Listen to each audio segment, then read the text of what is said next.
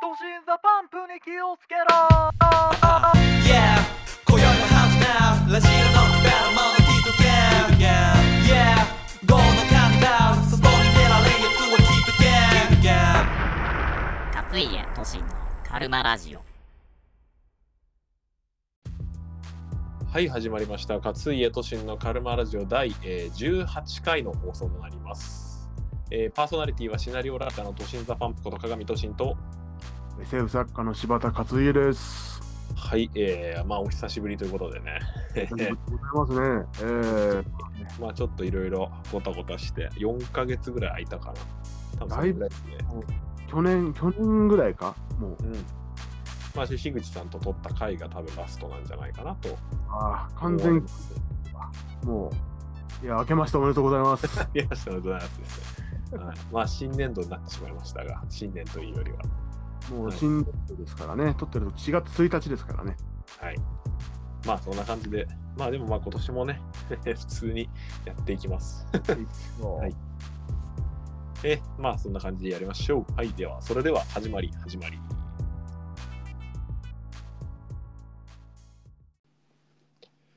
えはい、というわけで、まずは最初のコーナー、答えは5の中。世の中で語られている答えの出ない問題に我々が勝手に正解を出していこうというコーナーです。今回のテーマはこちら。1番、センスとはいかに磨くものなのか。ああ、なるほど。はい。ね、まあね、センス。まあ第3の目をね、どうやって開くかってことですね。常に開いていかないと生きていけないからね、この世界 は。そうなんですよね。まあ結構なんだかんだ言うてもね、まあ恥ずかしがってもしょうがないですけど、まあなんだかんだ言ってそういうね、ちょっとまあなんていうか、インテル入ってる状態を 保たなきゃいけない部分はありますからね、我々ね。本当に、何、センスで生きていかないといけない時ある。まあありますよ。うん。まあ助けられることもあれば、それがなくて苦労することもありますね。ねうん。なんかあるかな磨く方法でしょ磨く方法ね。ねえまあ僕まあこの題お題について、まあ、考えるときに、まあ、当然ちょっと考えてきたわけなんですけどえうーんまあそうですね、まあ、結構ノリを大事にすることが多いっていうのはまず一つありますね。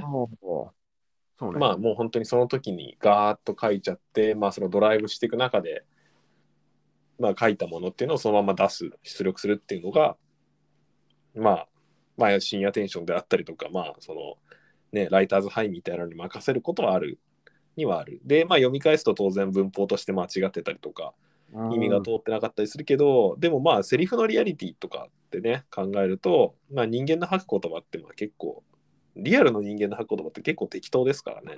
そうだよね。うん、そだうから。まあそうスピード感とかって重要なんじゃないかなということはまあ一つありますね。あるね。うん、ちょっと小さな話題なんだけどさ、はい、あのー小説書いてね、うん、鍵括弧内の要は人間のセリフ書くじゃない。はい。で、まあ、リアルな会話として書くと、今言ったように、まあ、ちょっと意味通じなかったりするやつあんじゃん。うんで。それ構成で帰ってきたとき赤字入れられてるんだよね。 大うんう体、んうんうんあのまあね意味が伝わらないですって。知ってるって思いながら、あの、まま、ままでって書いて 戻して る。しょうがなくないしょうがないよ。今んとこままでで対立したことありますままでで返してダメですみたいなことある、あるにはあるないか、ほぼない、さすがに。なんあか、ー単純な文法ミスとかは普通にもう、昴生さんの、ね、あの、方が、ちゃんと調べてやってくれてるんで、そこはもう直して、ただ、あの、まあ、会話とかはちょっと、そのノリでやってるところは、この人はこの雰囲気だったらこう言うんだろうなと思って、うんうえーんみたいな感じのはあって、向こうも、まあ、そうでしょ、みたいに。はいはいは指摘しないといけないと思うんだよね、昴生さんって。いなあまあねうんもし本当にもう構成さんも、あ、これは会話文だから大丈夫だろうと思ってスルーしたとしても、一応使ったって思ってるんだと思うんだよね。 ふんふんふんふんふんそう。まあ、ありがたいことですよ、こいつは。ねまあだからまあそういうねのはありますよねうん。うん細かい話題でしたという。いえいえ。ね、でセンスを磨く方法の方よね。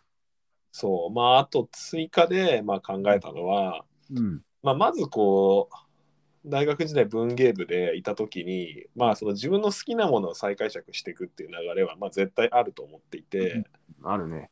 まあ、僕はその伊藤計画っていう作家に浸水してた時っていうのは、まあ、彼のその出してくる SF ガジェットとかの名前の付け方とかは、まあ、結構パクってましたねまずね、うんまあ本当に、まあ、模倣してましたよねあの、えっとシングリストとかああの爆歩きデバイスとかね結構懐かしいなって思うんだけどあ懐かしいね。そう。そうそうまあまあでもそれだけだと結局他のあのファンの書いてるものとか他のそのまあ伊藤計画自身が、えー、と書いてきたものであったりとか彼のその彼がフォローしてた作家と、うんうんまあ、勝ち合っちゃって、まあ、みんな似たような感じになっちゃうんで、まあ、そこから抜け出すために考えたのはもうその伊藤計画の延長にある一人称 SF ではあるうんだけど同時に彼が書かなかったような要素を入れ込んでみるっていうふうにはいこうちょっと横にスライドさせていくっていうことを、まあ、若干意識し始めるたんですよね。うん、でまあその後勝末が、まあ、そのだいぶ後に「まあ都心は落語とか聞いてみたら」っていうふうに言ってくれたことがあってあー。あれだね。そう。そうそうそうそう。まあね、そういう別のジャンルをたどってから元いたジャンルに帰ってくるみたいなことは結構大事だなと思うことがありましたね。うん、あ本当にね、まあ、あの時は、わしもまあ、ちょっと適当、 適当じゃないけど、 まあそうなんです。大体そうなんですよ。あの人に対するアドバイスってこう熱が入ってるかどうかってあんま関係ない時あるから。そうん。う。ね、だふっからとねまあ、、あるんですよね。そういうのね。むっとくるやつあるからさ、でもうん本当に、まあ、わしも、わし自身がやってたことだから、そのまんま進めたっていうか、はいはいはい。だってあの、あの頃、大学時代の都心は、まあ、スタイリッシュな方向だったから、うんうんうん。で、わしは比較的、その、伝統的みたいな、古典みたいな、で生きてたから、うんうん逆に取り入れたらいいんじゃないかなと思って行った部分あったよね、そりゃ。そうですね。まあ僕本当伝統芸能とか全然知らなかったし、まあその、ね、現代のサブカルっていう部分が結構好きだったんで、うん。まあ結構目から鱗でしたね。ねいや、だからわしもね、大学入ってからいろんなみんな好きな、同級生とか含めて、いろんな好きなもの違ってたから、そっち触れたりしたのは良かったなと思うね。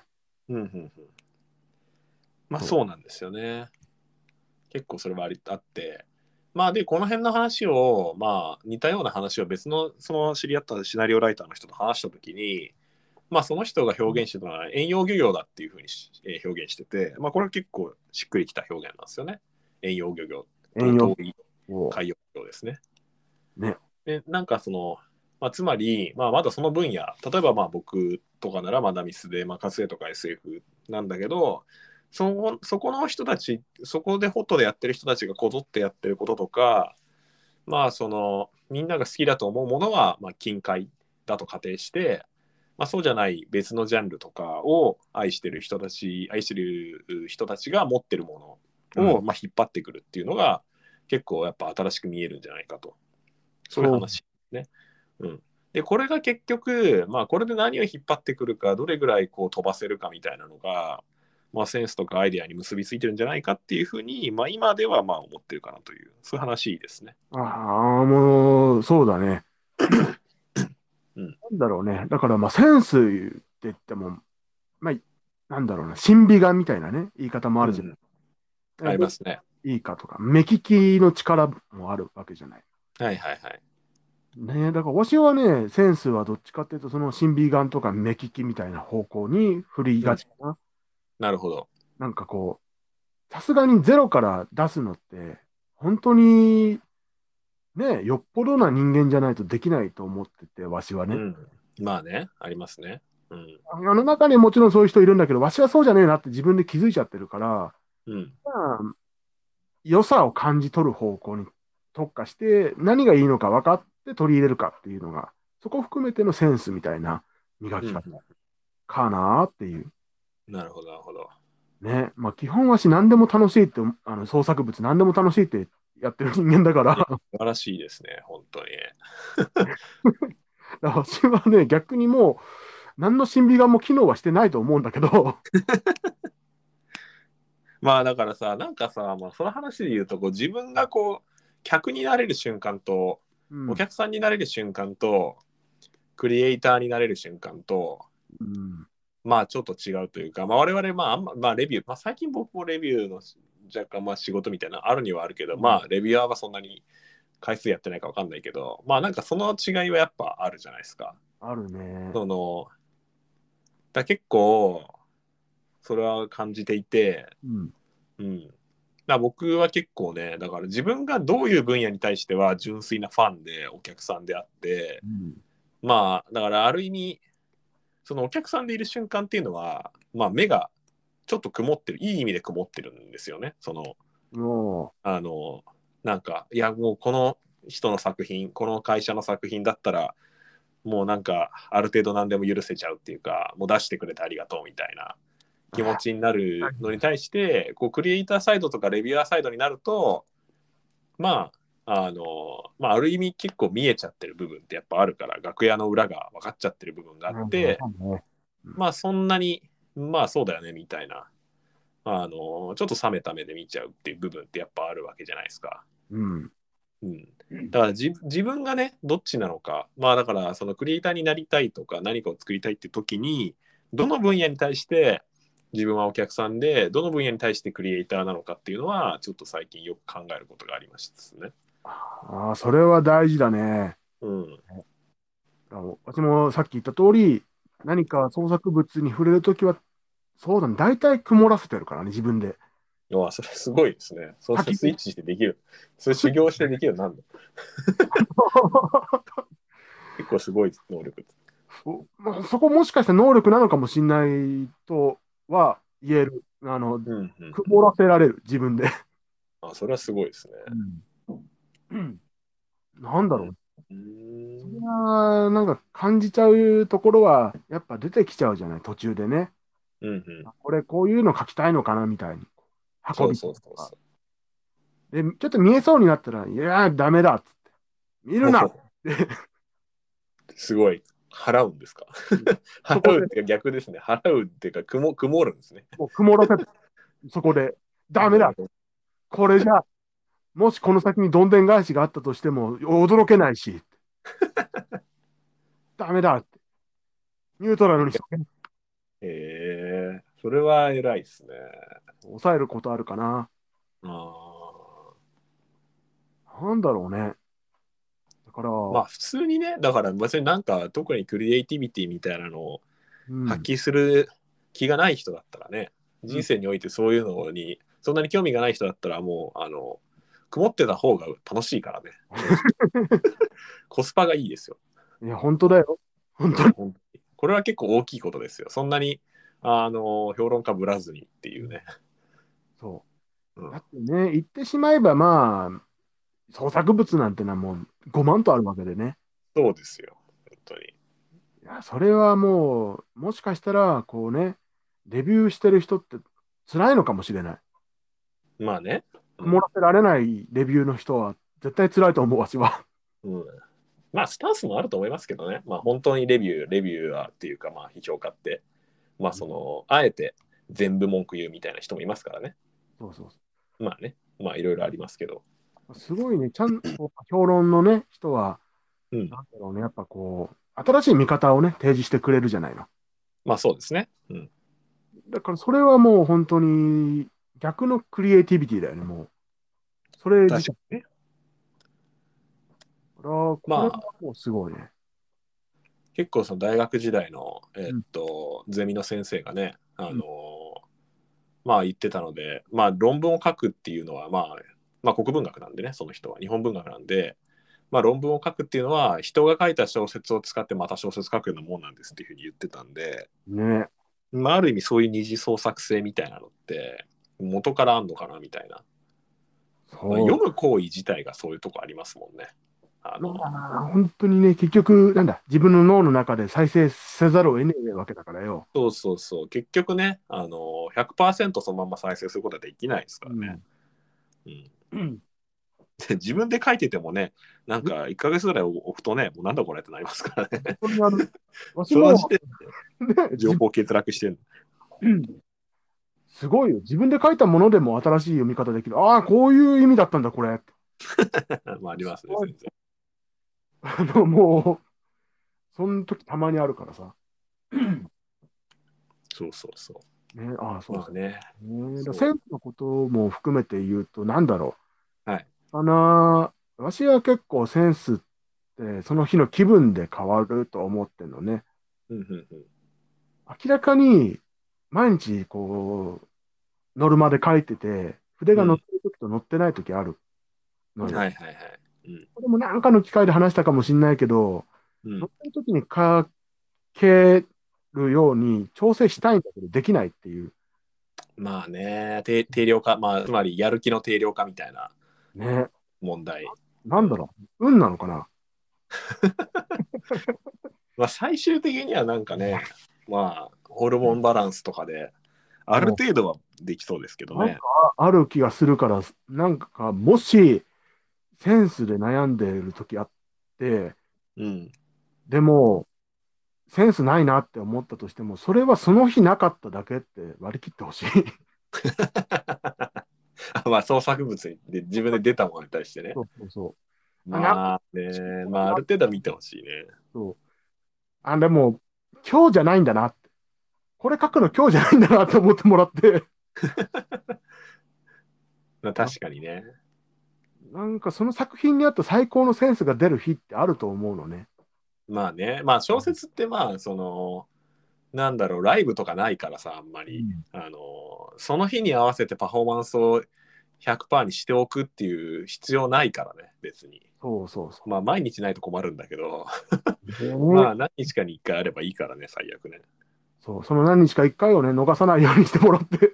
そうですキャッチ・ザ・ウェーブですよ、いやー、キャッチ・ザ・ウェーブだよ ね。うん、でも結局あれかなあの、例えば小説書いてて、あダうメんだなって思っても、なんだろう、別のこう、なんか論文みたいなやつ書いたときは、同じ日でもう、あ、こっち書けんなっていうときあるのね。ああなるほどねあつまりだからまあストックがいくつかある中で、まあ何個か手をつけてみてその日はえそう A でこの日は C をやろうみたいなねね、だから進み方が全く違う作品なり創作物なりだったらその日のコンディションに合ったやつはあると思確かにまあ器用ですねそれはねう。ねうーんだかあるらかもしれないねなんだろうなわしはセンスは自分はそんなにないと思ってるけども運がいい日を逃さないように頑張ってるところはあるよ。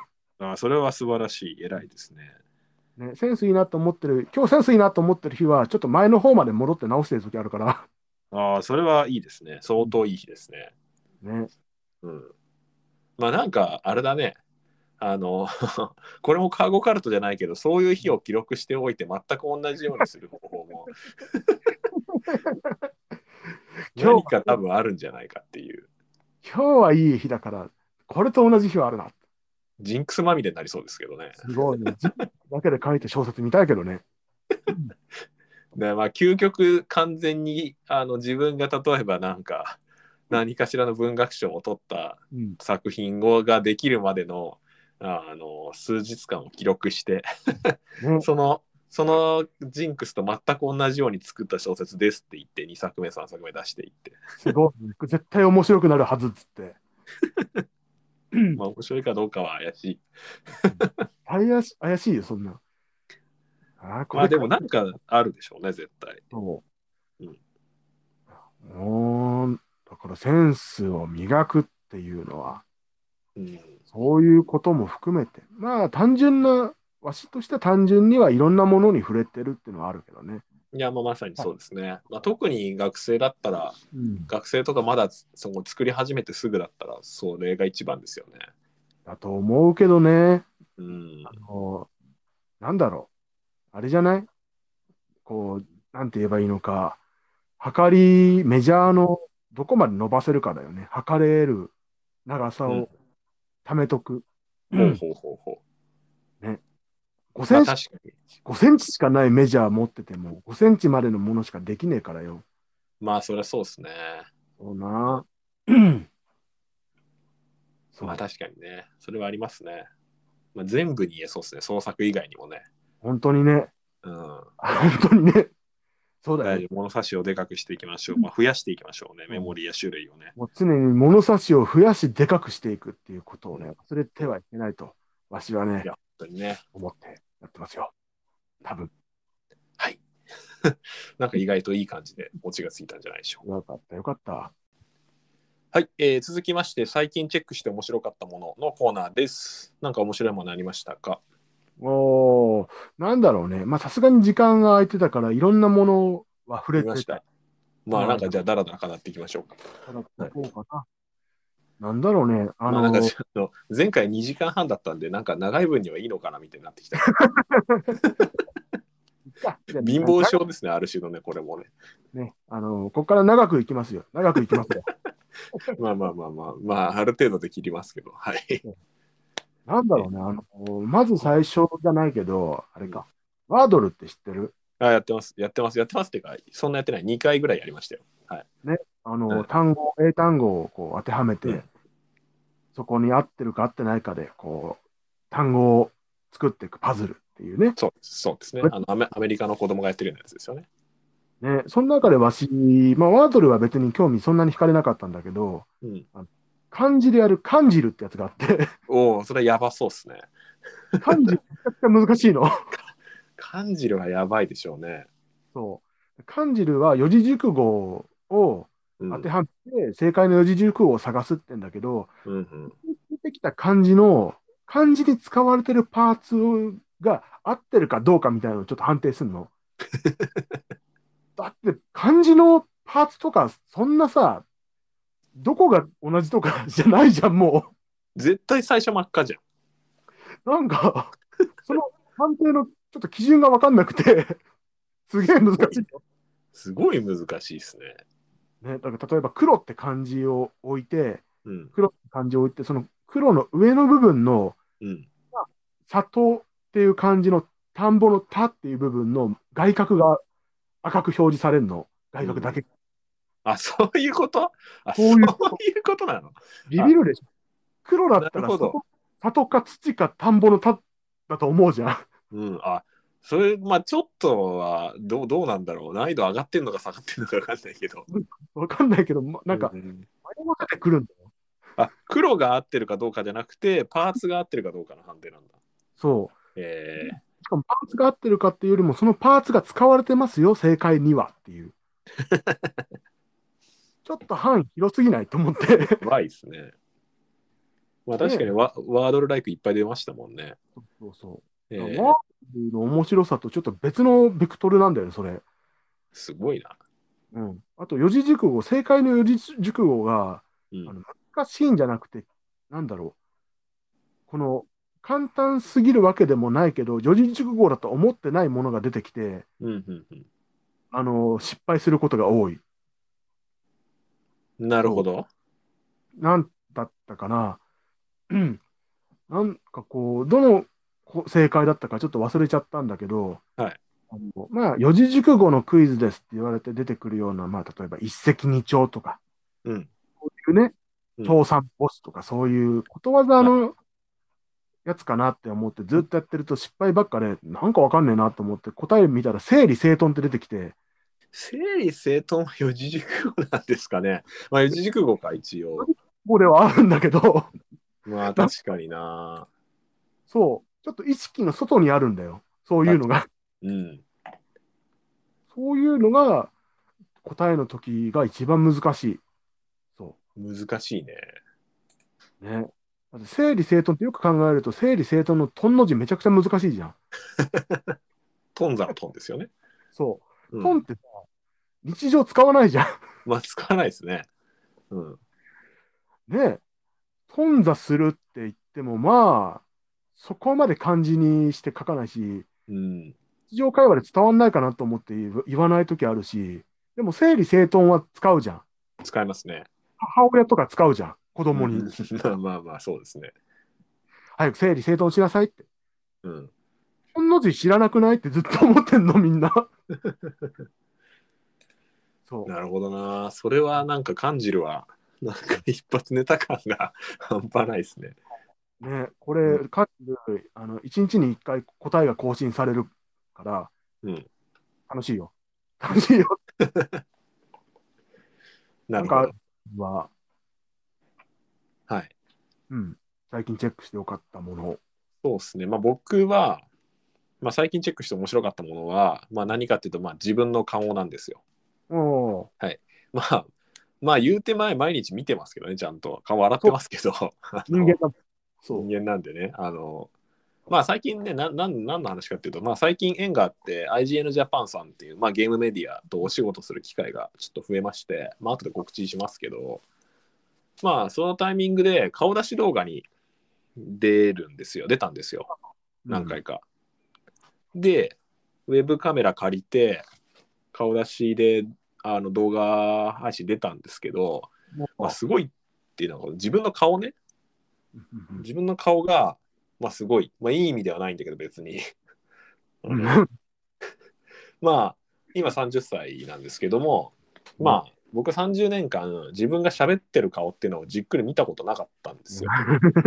まあ、まあ、ある人どうなんだろうねまああのちょっとね、まあ、コロナとかであのズーム飲み会とかあったから意外と僕と同じ経験した人多かった多いかもしれないけど、そうじゃないこの2年ぐらいで。ねえいや僕もそうそうでなんか顔出しで喋ってる自分が顔出しで喋ってる動画見返してすごい気になるとこたくさんあってあまあそのまあ別にねあのルッキルッキズム的な意味で別になんか髪型がどうとかそんな それはどうでもいいんだけどなんかこう歯茎がこうう笑う時に上の歯茎出るの嫌だなとかあ。なんか視線の外し方とかちょっと変な感じすんなとか今まで聞かなかったね。癖みたいな。そうそうそう俺意外こういう風な顔で人と喋ってんのかって思うとへえっていうかまああんまりいい意味ではなくびっくりしたというねそうだよね。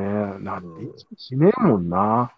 あいやーそうまあそんな芸能人とかみたいに完璧だとは思ってなかったんですけどまあ結構むちゃくちゃですよいやーね、だから、ズームのみで、それこそみんなもう、ズームだって、オンラインで出たら、気づく人いっぱいいたんじゃないのうんね本当にね。わしは最近気づいたけど、あの、うんわし揺れてるよ。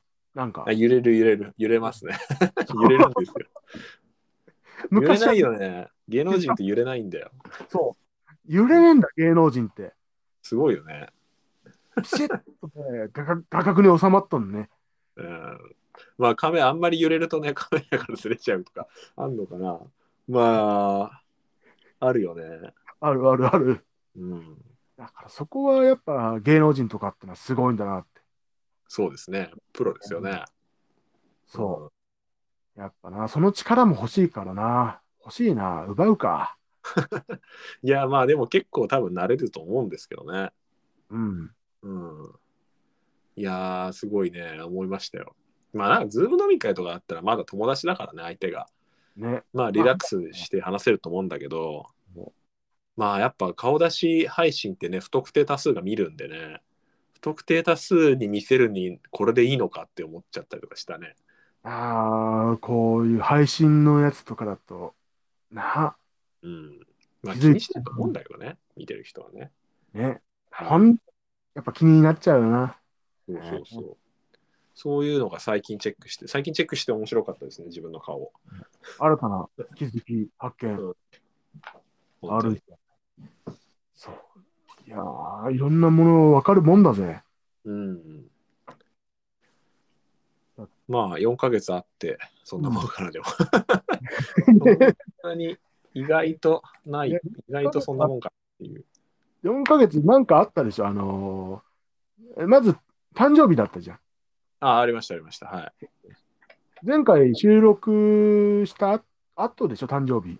そうですねあのーそうまあ20代終わりましたね20代が終わってね、30、おおめでとうございます。はいありがとうございますえ、30になったわけでございますね。なりましたね30、どうですか30うん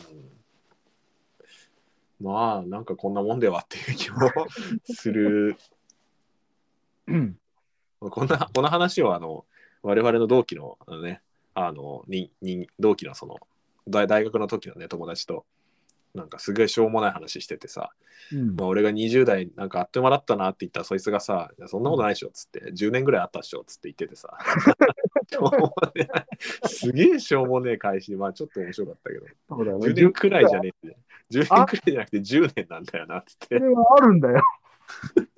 それはあるんだよ。 まあそそんなしょうもない話が浮かびましたがうんそれはそうよね。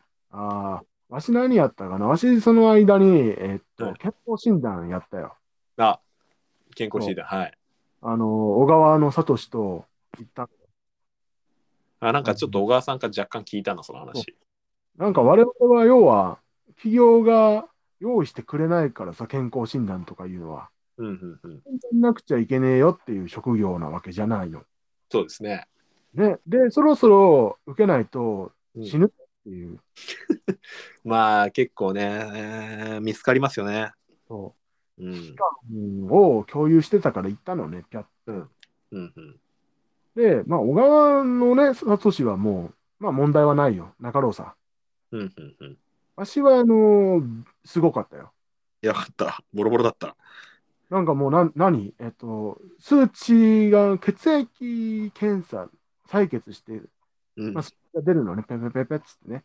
はいはい。で、紙にして出されるんだよね、数字が。はいはいはい。成績ですね。そう。なんだろう、小川さんのやつと比べてみると、小川さんの、例えば、あのーそうだ、ダークソウルの初期のキャラクターのパラメーターだとするじゃん。はいはいはいはい。うん。なんか50ぐらいだとして。はいはいはい。で、わし600とかだから、もう何周かしてんだよね。このゲーム俺はそう倒してるんですね。 もうね、ラスボスも倒して何回ももうやってね。しかも、その表が面白くて、笑い事じゃないんだけど、基準値オーバーしてると、横に、数字の横に矢印の上、上マークの矢印がついてて、バフが、バスペンだなってんですね。なんか、ね、ダークソウルとかでこの項目上げられますよみたいな、まだレベルアップできますよみたいな項目の矢印に感じちゃって、あるのかなと思って。いやー、やばい。そんなに離れてるんですね。ねビビっちゃったね。え、それは何ああの、何をしろって言われたの、結局のところは。痩せろって。痩せ ろ。あわかりやすくていいですね。わかりやすくていいね。他はね、悪いとこないんだけどね、そこだけなんだよね。ああ、じゃあまあ、肥満から来る、いろいろとしたし生活習慣病の疑いが。そう。いやー、非常に単純でよろしい。痩せればいいだけなんだからな。うん。なるほどね。ね言うてもね、去年も一回ダイエットして10キロ落としてるわけじゃん。うん、まあまあ、なんか成功体験があるんであればね。で、別にその一後、回うん飽きたから、深夜に爆食いし始めて、うん。一番爆食いして、やばい、本当にやばい食べ方をしてた時期に健康診断行ったのね。なるほど。そう。で、やべえあハイな、ハイスコア、ハイスコアなんですね。もう健まさに、なんだろう、なんていうの、もう RTA としての、こ う健康診断 RTA としての数値をいかに上げられるかっていう。そうか。でまあ、それ以上は伸ばさなくていいような気が する。いや、まあ、そうか。最低値というか、最高値というかね。ねえ。いやーまあ、でも怖いですね。本当にね、健康は気をつけなくちゃいけないからね、まあ、それを、なんだろう、数値出た後、普通の生活、普通の生活にもと戻したら、うん。あもう3キロ痩せたんだけど、あ よかったですね。もう一月ぐらいなんだけど、まだ。はいはいはい。もう一月で3キロ痩せんだったらもう楽勝じゃないですか。うんだから、普通の生活するだけで、多分人間って痩せるんだと思う。てか、標準の体型になるんだと思う。それが難しいんだ って。朝起きんのが。本当にね、うん。すごいね、人間が標準の体型になるって、標準の生活しないといけないんだって。すごいね。まあね標準の生活っていうのは、あれは標準なんじゃなくて、健康に生きられるギリギリの数値を、の真ん中を標準と呼んでるに過ぎないんだよな。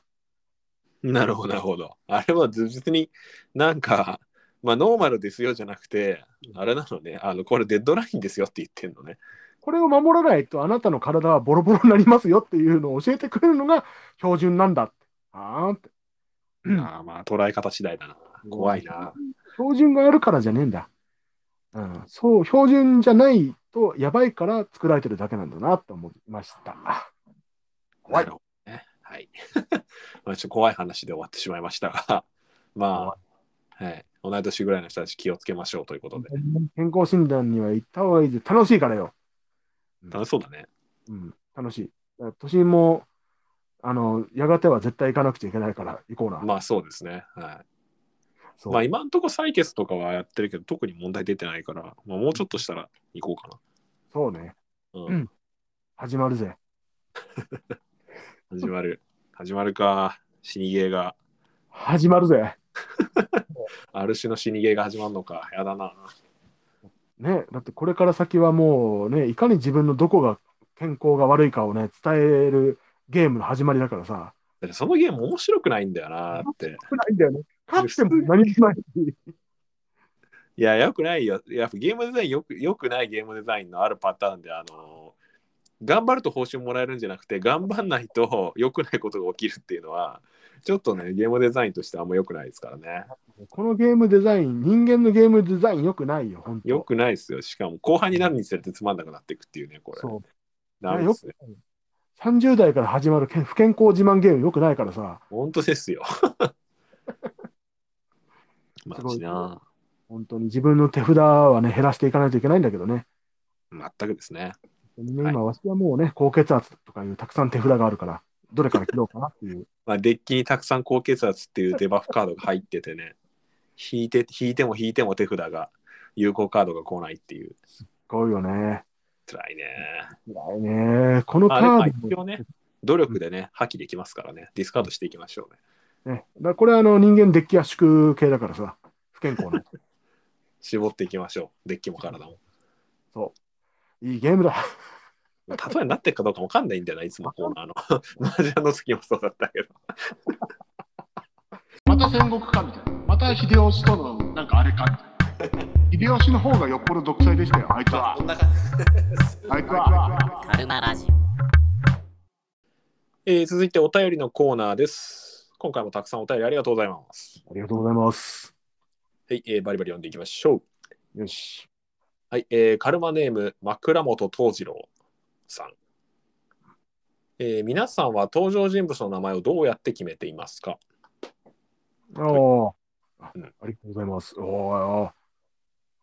うーん、まあ僕は適当っすね。まあ、わしも適当っすね。 いやいや、終わっちゃうんだよ、これじゃ。まあなんかまあさすがにね、あのその時代にいそうなキャラというか、 うん。まあ外しすぎないようにはしてますけど、うん。いやーまあでもマダミスとかもハイパー適当ですよ。あのーなんか元ネタ全員アメリカの作家とか全員有名なラッパーとかやってますからね。ああ、はいはいはい。ね。うん。まなみ本当に適当。なんか、まあ、結局自分にキャラが振られるからさ、覚えやすい方がいいんだよね。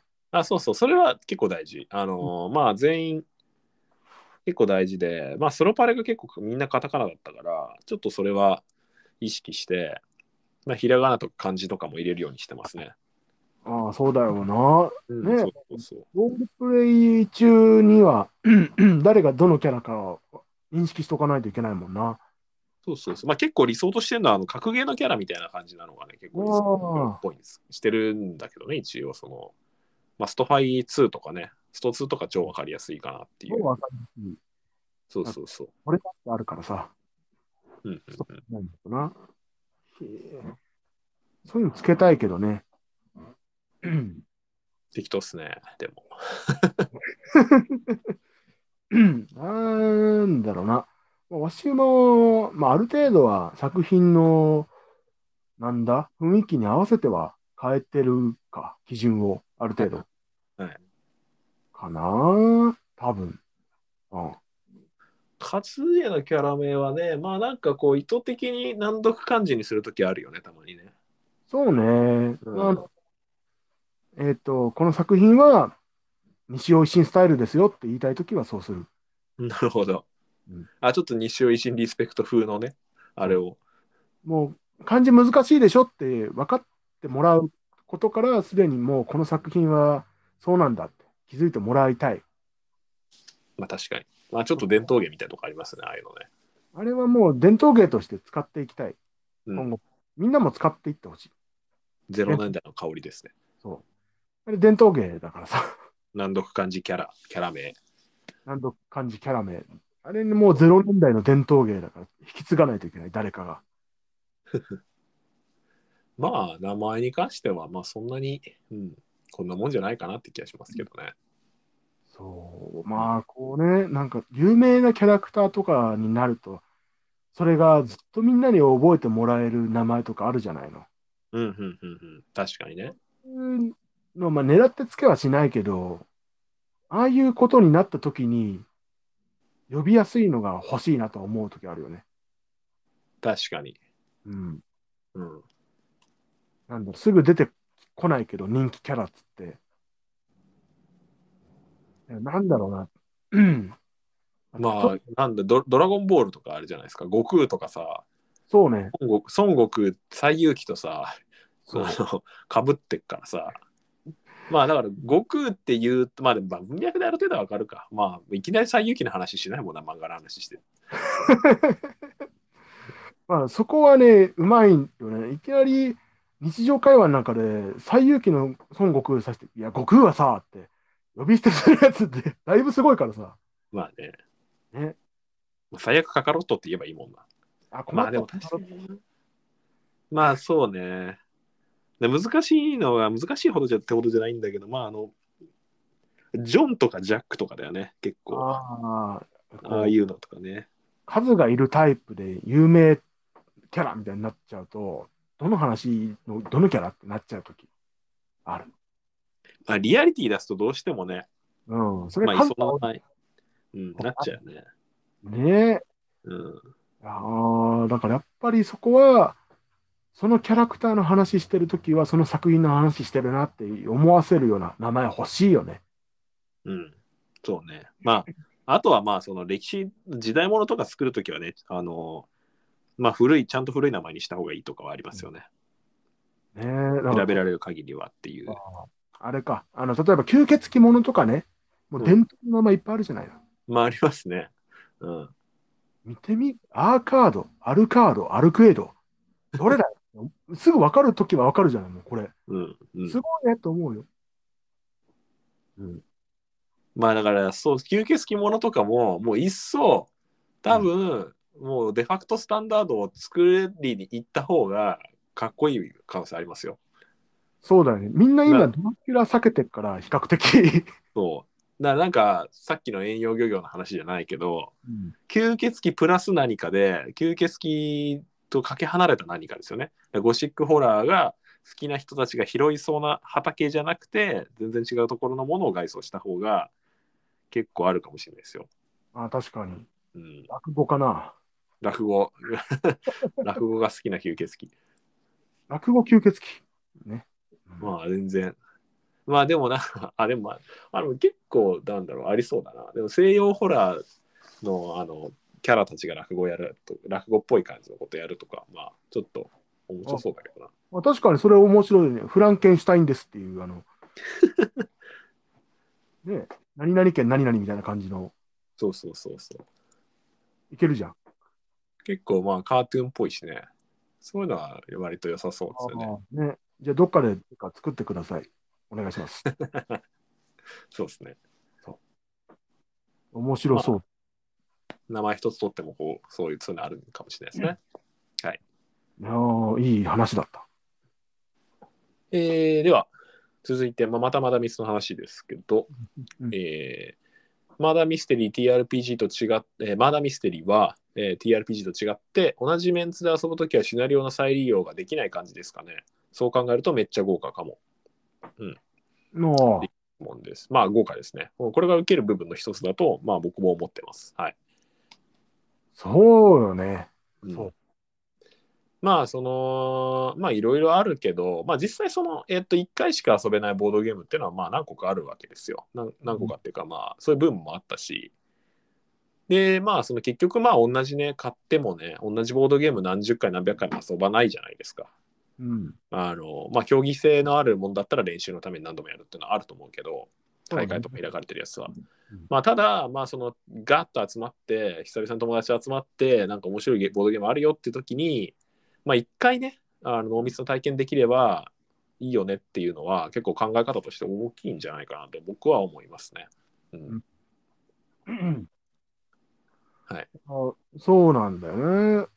だからそこも、なんだ、今、結構、そういうの受け入れてる人、多いよね。うん。やっぱね。うん。まあ、やっぱ社会人になるとね、その集められる、集まれる機会も限られてきますからね。ね、結局まあそこまで時間も取れない。うん。一回限りでも、その、いいやつ遊びたいっていうのはあるよね。そうそうそうそう。だから豪華ですよ。うん。だからそれはそうよな。今後、もう増えてくんじゃないの、そういうの。うん、まあ増えるでしょうね、ある程度ね。そう。う。うん。ねまあ、言うてしまえばね、いろんなものを世の中は一期一会だからね、全部。いや、まあそうですよね、結局ね。うん。完全に同じ拙者はないですからね。結局、もう1秒先のことはもう経験できん、1秒前のことは経験できないからね、人間。うん。全くですよ。そう。だからそういうことを思えば、豪華であることを受け入れて、存分に贅沢に楽しみたいものだなと思いますね。で小説も、なんかそういう仕掛けのものが一個あれば、ああるとね、 受けるかもしれないですね。一日しか公開しないとかね。そうだあよスク。ショされちゃうかな。いやでもなんだろうな、一回読んで、その人しか知らないし、その人の中にしか物語が存在しない上で、しかも消えるっていう。うん。それか、それは。 前、なんだっけ、あの、あの、PS ゲームの LSD っていうやつあったじゃん。なりましたね。はい。あの、わしの家でよくみんなでそれやってて、はいあの攻略サイトを見ても同じ現 象が起きないから、あの、フラグ管理が複雑なんですよね。まあないからね、別に文脈が。だから攻略サイトなんだけど、それが本当に正しい攻略サイトなのか、それをプレイした人間がただ自分で見た世界を描いているだけなのかっていう、そう、なんかちょっとめっちゃ面白い体験したなって、その時。いや、LSD は良かったですね。うん。だから、どんなにね、世間に公開した公開攻略サイトであっても、その一個人の経験では再現できないっていう、 いや、そうですね。まあ、やっぱり機嫌のいいとこですよね。ああいう。うん。ああいうのよかっはい。た。ね、そういうのも本本とかでもやってみたいなと思いますね。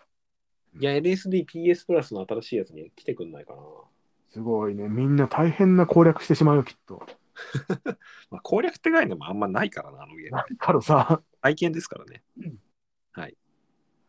そうだよな、なんか、いいよね、そういうの欲しいよね。今後、なんか人間個人が見た夢を、夢を再現できるゲームみたいなのあったって、スマホとかに放流したいよね。確かに。うん。やった人帰ってこれなくなるタイプだけど、まあ、VR チャットとかとね、そういうの親和性高そうですけどね。いいじゃん、そういう未来見たいよね。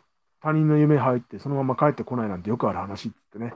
まあ、SF ではね、結構ありますよね。本当にやったら怖いんだろ本当にやったら怖いの、めちゃくちゃ怖いんだろうな。見てえな。うな。えーでは続いて、うんえーおすすめ家電ありますか、えー最近買ってよかったものよりも長い時間軸でお考えいただければと思いますと。え、何カレー家電ですね。あ、家電か。はいあビビっちゃった。カレーはカレーもいいなと思っちゃった。カレー、カレーの話もじゃあ後でしますか。 ついでに。ついでに。ついで にカレーもおすすめしておきますね。はいカレーのおすすめをしましょえまず家電の方の家電だと、家電なのか知んないですけど僕はあの最近毛玉取り買ったんですけどう。おこれ非常にゲーム性高くてですねーはいあはいの、はい。まあ、クッキークリッカーとかと一緒なんだけど30分ぐらい無になりたい人は絶対買った方がいい ですね、うん、1200円ぐらいですねいやー楽しいよコロコロコロ。あーっとで毛玉集まったなっつって。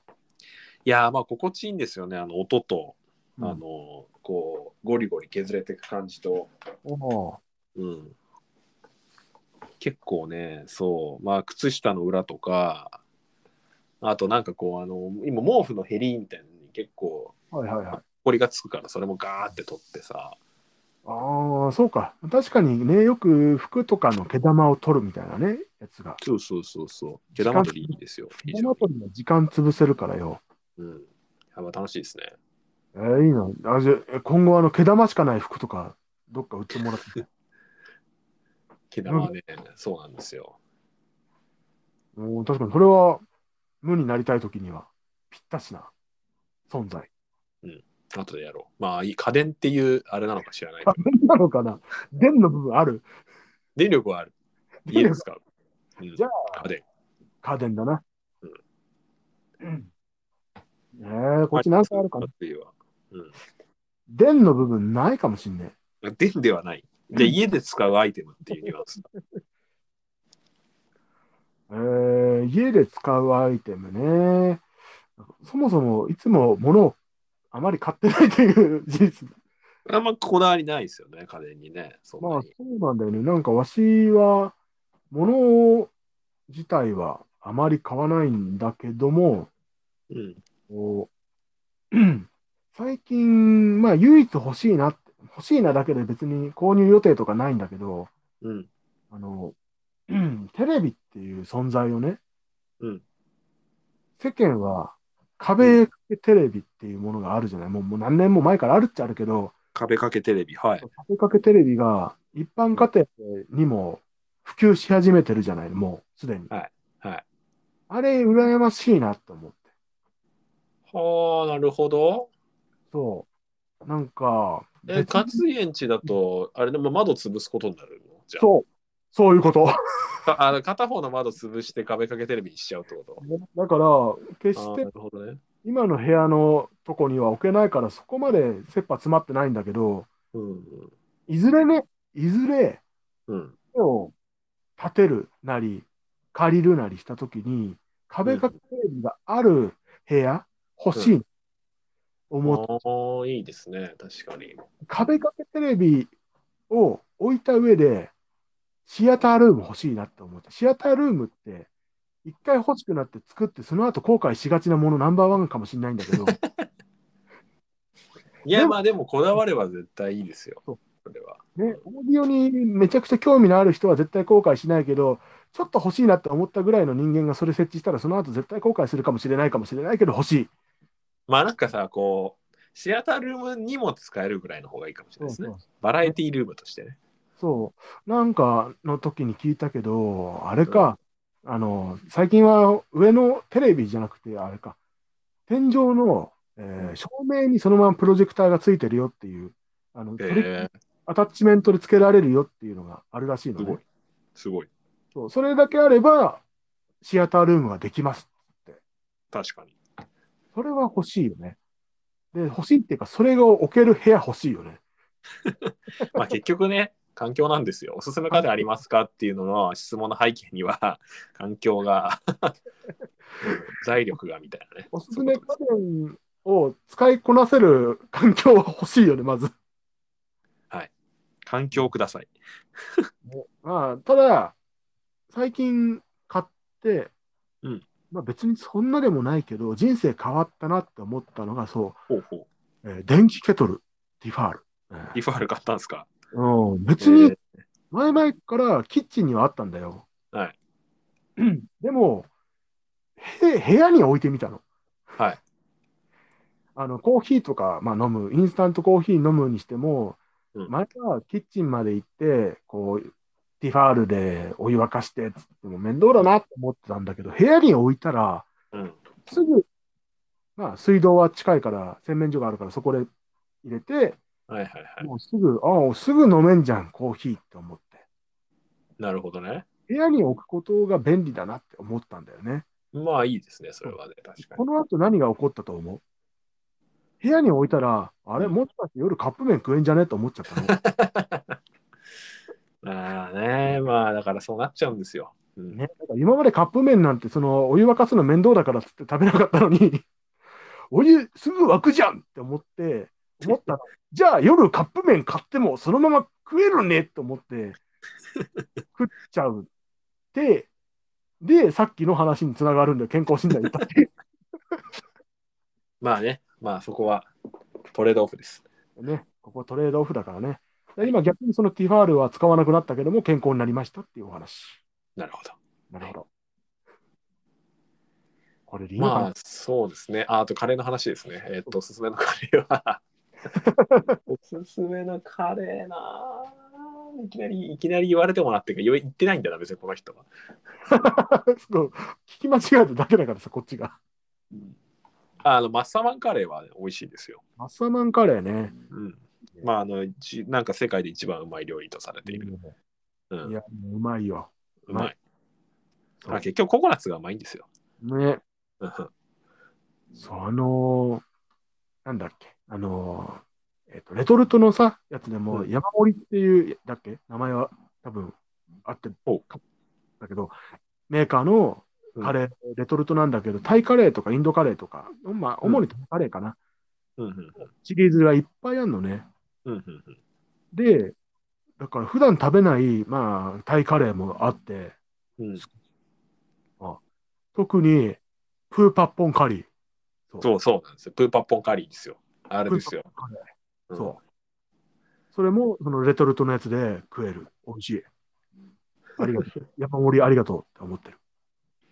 あのーだからあれあれですよ。なんか前、勝家んち遊び行った時にさ、なんだっけ、あのーあのーどこだっけインドかなんかの、あのはいはいーあアイドル歌手の話になったじゃないですか。な、えーっと、アニあ勝家があのまたアニメ垂れ流しててさ、うん。それの主題歌がそのインド人のデュオだったんだよね、確かアイドルの。あれだ、あの、えっと、うんあれあれ、えっと、キルミンズ。そうそうそうそう、キルミンズーを垂れ流してて、で、なぜかタイアップされてるそのインドのあのアイドル歌手がい、まあ、あれインインドのあれだよね、向こうの言葉だよね。タイか、タイ、タイのあ、。タイか、タイか、タイタイ語で歌で歌ってて、そで、あれだよね、あなんだっけ、プーだよね、確かプーってタイトルなんだよう。ね。歌のタイトル、プそうでプーってなんだってなって、 みんなで調べて、ー。そう。あのプーとはカニであると。 感じあってなんかカニが夢に出てくるとなんか吉兆だか強調だかみたいな感じの歌詞なんだよね。そうあそうのすごい、タイの文化にそっと、乗っ取ったそう走りそうそうだったんだよね。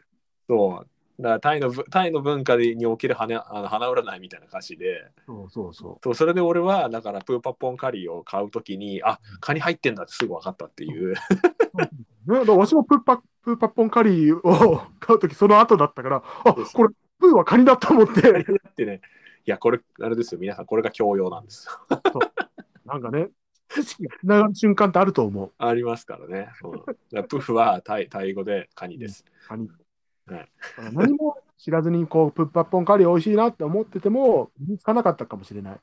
そうでそすのね。キルミンズーのエンディングテーマ、プーを、オープニングかなプーを聞いたことによ って、カニなんだ、プーはっていうつながりがあったから。そう。まあ、とにもかくにも美味しいよっていうお話、タイカレーも。まあそんな感じで、えーっと、 ななんか電子レンジでも買って、あの美味しいカレー食ってください。そうだよね。今度は自宅の部屋に電子レンジ置いちゃおうかな。またステータスが伸びちゃいますまね。た始まっちゃうな。じゃあもう一個ぐらい質問いきましょうか、最い後き。ます。質問というか、まあ、あの、メッセですねうん。えー、勝家先生、ネットメディアに挙げられたハーフフィクションメイドカフェ話が面白かったです。車買うほどの課金は趣味人としての王道と。うありんが、と褒めうごられざいてます。ますよかったですね、あのー今現在、あの、集英社読みたいっていうね、えーうんノンフィクションエッセイ系ウェブサイトで、えー柴田勝家戦国、えー大名、えーなんだっけ、征夷大将軍になるっていうタイトルで、うんうんうんまあ、わしも、まあ、都心も行ったこともある戦国メイド喫茶についてのエッセイを書いてます。はい。で、ね、これはね、実はもう、先ほども言った通り、ノンフィクションの場所なので、実は全部ノンフィクションでございます。信じられねえよな。まあ、車買うほどの課金はね、本当にね。うんねそこはもう、皆が通る道だな。まあ、ありますよ。うん、まあ、誰しもね。なんだろう。そう、公開された当初ぐらいにツイッターの反応を見てたら、うん、あのお懐かしい俺も昔行ってたぜみたいな反応をしてて、ほうほうほうあ。との反応に、でも車1台ぐらいかって、全然まだまだだなって言ってて、すごい、その人すごくない なんか、俺も言ってたぜぐらいのテンションで、車か、車買うほどの課金を俺も言ってたぜ、すごいですね、その人。もう、あの、だって俺も行ってたぜで、車以上の課金してる人はぜ常連だから、わし絶対知ってる人なんだけど、その人知らないから、 だから相当なフル株ですね。たまにいるんで、たまにすぐ、すぐ、すごい勢いで来て、すごい勢いで使って去っていく人っているんだよ。へえ、すごいね。うん、うん長くずっといるんじゃなくて、ほんの短い間でもパッて行って、ブワーって使って去っていくっていう。歌舞伎者がね、いるんだよ。歌舞伎者ですね。うん、歌舞伎てんね。ええすごい。感動しちゃうよ。車買うほどの課金はしたことないな。まあでも積もり積もってだからさ。うん。まあ人生で買ったテレビゲームはまあ多分値段でしたら相当だろうけどうん、多分そうだよ。な。まあでもほ 本とかもでも合わせたらもっと多分あるから。ね。まあ何かしら多分ね、あるんですけど。そう。まあメイドカフェっていう限定的な場でね、そこまで入れ込むのは相当確かに珍しいですよね。そりゃそうだよね。気合入ってますよね。なんだっけ。あーこうね、最終的にあの金払って喧嘩しに行くっ ていう。そう究ね。極ですよ。すごいよね。これもさっき言った小川さんが言ってた言葉だけどね。ついで最後の方、推しと喧嘩してたんだろうって言って、あ、そうだよっつって。じゃあお前、金払って喧嘩しに行ったのかって。そうだよっつって。すごい話。いいじゃないですか。究極の、究極の客客商売の最終形ですね。すごいよ。客商売の最終形だぜ。お客さんに金払わせて喧嘩させるっていう。そんな、殴り合いでもしないぜっていう。いいコンセプチュアルですね。もう、すごい、すごいとこだったよ。はいやっぱぜひね、今後も、えー続けてやばいことを書いていきますので、よろしくお願いいたしますということで。えいああの、あれですね。うん。あそうですね。はい。ぜひ読ん読みましょう、続きを。あの、金じゃないけど、あの時間だと、あの、俺 FF14 がついに、あの、累計時間数が100日を超えたんで、ああ、時間だと、まあ、結 構。あのまあ2400時間ですね。オンラインゲームはそうだよね。金はそんなかかってないんですけどね。オンラインゲームはさ、そこコスパめちゃくちゃいいからさ。まあまあまあ、まあまあ、そんな感じです。いや、それはね、間違いはない。間違いはないというね。真逆の方向性ではあるからね、一瞬で金をえー使うか、 えー少ない金で大量の時間を使うかというね、2つ遊び方はありますので、人間は。ね、おのの生活に合った遊び方をしましょうという。えーというわけで、この辺で告知でございます。告知ある人。はーい。あー久しぶりだから告知をしておくか。はい。なんだろうな。どれを言えばいいのやら。えーっと、とりあえずあの本がうん出ます、多分。おお。ほうほうほう。えーっと、北見新社っていうね、うんところから、えー今現今現在のホラー文庫っていうね、おう二見ホラー文庫という、えーレーベルが、まあ、比較的新しくできてうんうん出てるわけなんですね。うんうんで、それで、えーわしも、えー書いて、ツーサイドホームというタイトルをおうね今回は、まあ、SF でもないし、まあミステリーでもない普通のホラーというね、えー、書きました。が、えー多分もう少しで出ます。ほうほうほうというわけなので、えー興味のある方は、ぜひ、ツーサイドホーム、よろしくお願いいたします。ほう。結構純粋なホラーはほぼ初めてじゃないですか。そうだよね、商業で出すやつは短編とか除いたら完全は初めてかな。なるほど。ねえ、だから普通のごホご期ラー待くださいってことでそういうこと。はい。はい。